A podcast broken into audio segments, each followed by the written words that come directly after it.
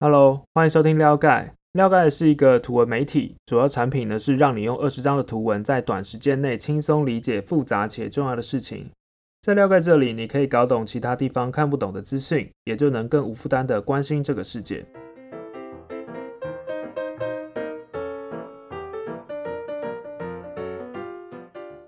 这期呢，我们要讨论的是撩盖的公开内容，是关于以色列跟阿拉伯联合大公国历史性和解的议题。因为这个议题呢，牵扯到一些地缘政治，所以呢，搭配着图文看会效果会更好。我会把图文的连接放在底下，如果有兴趣的话，就可以去看看。那到底发生什么事情呢？简单来说，就是一个中东边缘人交到朋友的故事啦。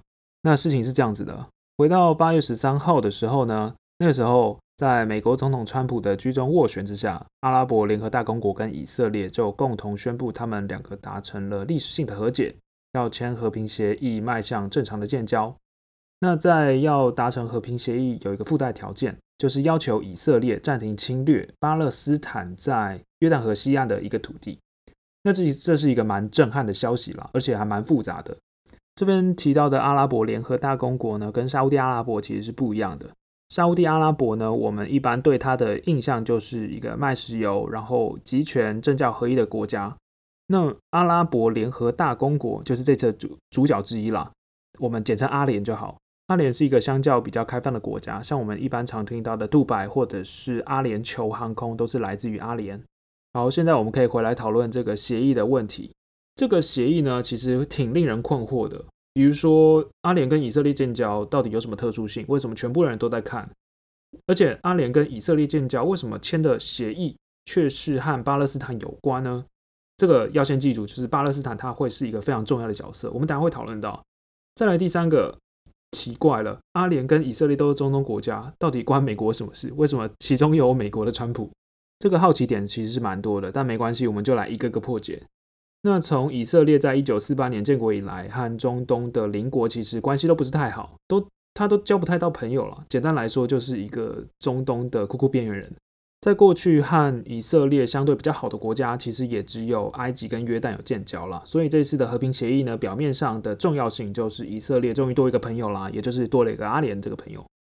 不过这时候你可能就会好奇说，哎，为什么以色列会没有中东朋友嘞？其实这也不难理解啦。光是民族跟信仰就差很多了。整个中东大部分都是伊斯兰教为主的阿拉伯人国家，那以色列就是以犹太教为主的犹太人国家。但真正让周边国家对以色列讨厌恨之入骨的原因呢，要回溯到以色列跟巴勒斯坦之间的恩恩怨怨了。OK，这个时候巴勒斯坦这个角色的出场了。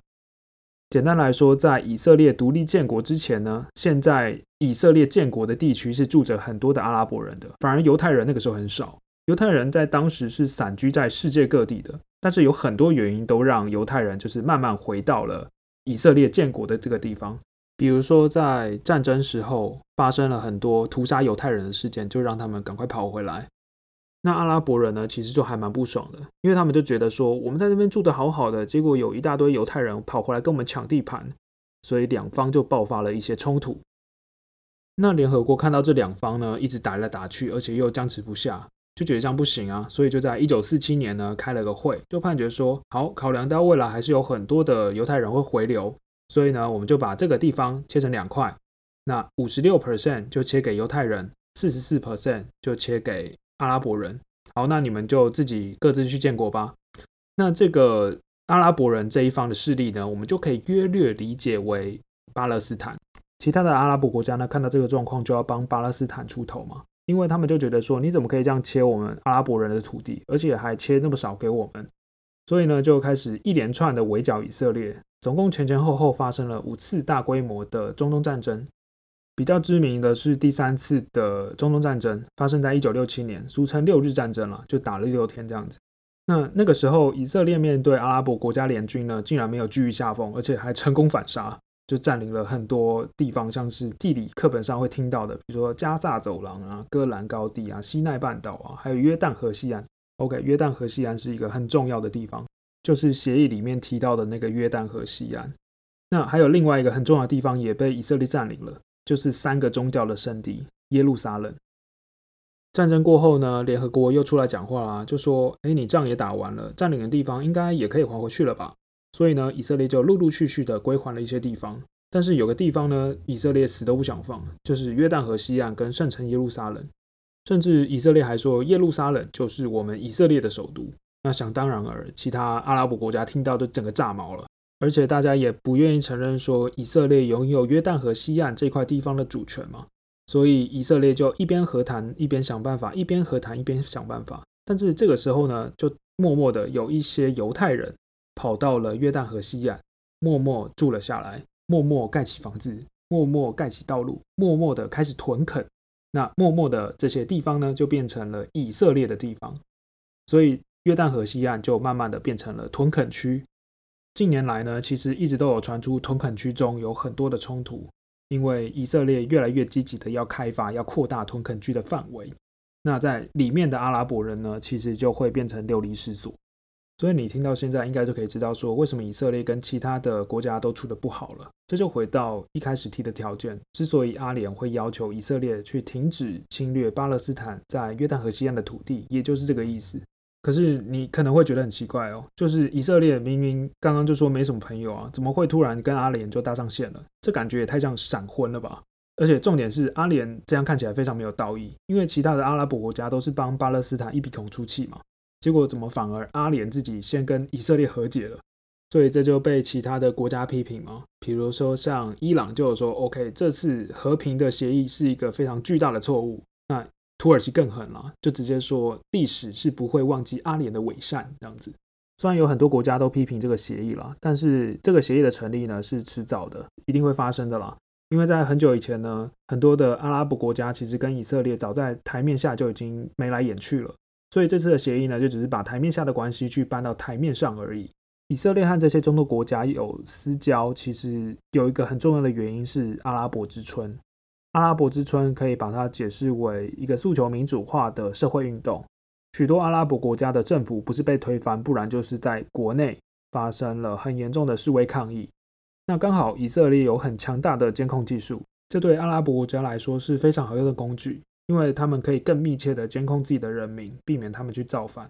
因此，买卖监控技术呢，也促成了以色列跟阿拉伯国家接触的一个桥梁。除了监控技术之外呢，还有另外一个很重要的原因，就是因为他们有共同的敌人，也就是伊朗。伊朗在中东的军事发展其实一直都在变强，有一些阿拉伯国家就希望靠以色列的军事力量和情报交换去维护这个中东的安全跟利益。但是以色列的军事实力又是从哪边来呢？这个时候，协议一开始提到的美国又要出场了。其实美国从过去一直都是非常偏向以色列这个阵营的，因为美国本身就有很多的犹太人嘛，而且信仰的宗教立场也和以色列比较相近。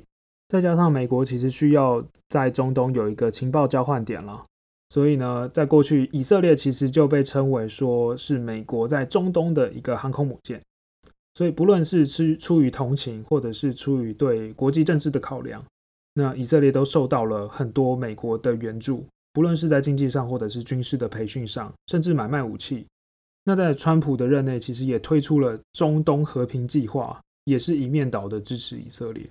所以总结来看，这个和平协议的签订呢，表面上是以色列多了一个朋友，但其实背后的意义是说，在过去就只有觉得要先解决巴勒斯坦的问题，以色列跟阿拉伯国家的关系才能有所突破。但这次的以阿历史性和解呢，也反映了中东各国在近年相较于巴勒斯坦问题，也其实更重视自己的国家利益了。所以呢，很多推测都说会有越来越多其他的中东国家愿意和以色列建交。像现在巴林跟阿曼就有传出说有意愿去和以色列进行更多的互动。不过还有一个后续的点是我们可以特别去观察的，就是以阿协定里面提到的那个交换条件。